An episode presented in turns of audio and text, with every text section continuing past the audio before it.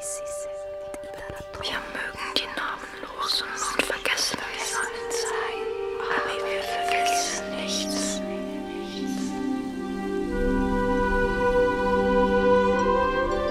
Die Menschen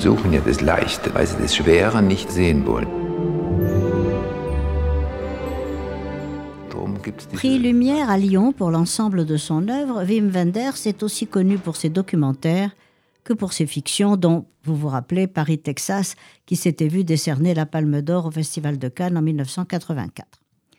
Anselme, Le bruit du temps, est un documentaire en 3D sur le grand artiste allemand Anselm Kiefer, qui l'a toujours fasciné et qu'il fréquente depuis plus de 30 ans. Artiste subversif qui a su raconter à travers ses œuvres l'état de l'Allemagne d'après-guerre dans laquelle ils sont nés tous les deux.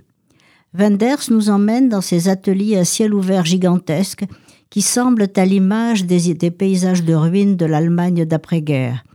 Puis le cinéaste évoque les grandes expositions de son œuvre, œuvre monumentale s'il en fut, exposée à Paris au Centre Pompidou, au Grand Palais, à Venise au Palais des Doges et dans les plus grands musées du monde.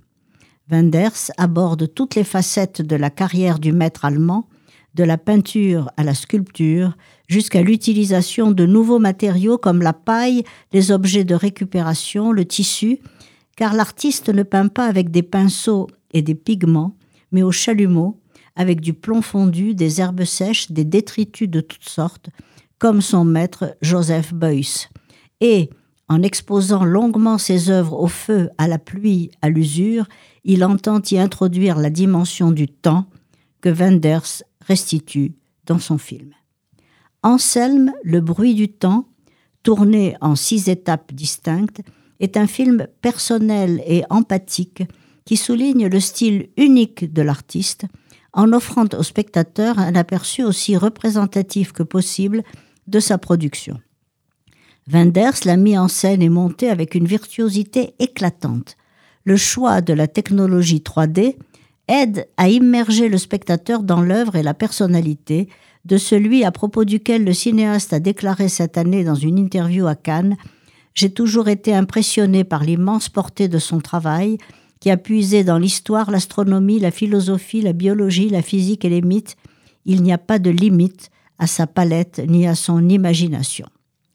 Anselme Kiefer a pour livre de chevet l'œuvre de Paul Celan, figure majeure du martyr juif de la Deuxième Guerre mondiale. L'exposition vénitienne lui rendait hommage. Pour évoquer la Shoah, il a recours à la littérature et aux mythes bibliques et kabbalistiques, comme le concept fondateur du kabbaliste Isaac Luria, Shevirat Akelim, le bris des vases, qui a servi de titre à l'exposition présentée en 2000 à l'hôpital de la Salpêtrière. Cinq toiles, dont chacune se réfère à une étape de la création du monde et porte un titre évoquant l'un des concepts lourianiques comme Tzimtzum ou Tikkun Olam. La caméra de Wenders explore cet univers auquel les quatre archanges servent, servent de figure tutélaire dans un film magnifique où chaque mouvement de caméra raconte une étape de l'évolution de l'artiste, de sa vie, de ses lieux de prédilection.